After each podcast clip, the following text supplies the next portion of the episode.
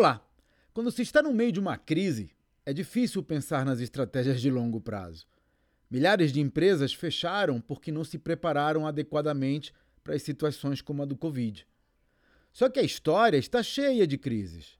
Talvez não tão globais, mas crises econômicas, políticas e ambientais são suficientemente frequentes para impactar boa parte dos negócios. Por isso, o papel do empresário é prever futuros possíveis e criar estratégias para enfrentá-los, delegando a execução para que o negócio possa sobreviver e prosperar, não importa o que aconteça. O tempo do dono deveria ser dedicado a planejar o futuro e não a reagir ao presente. Esse é o tipo de questão que abordo nos meus treinamentos para mostrar aos empresários como construir empresas vendáveis, que crescem e prosperam sem que eles precisem estar lá todos os dias.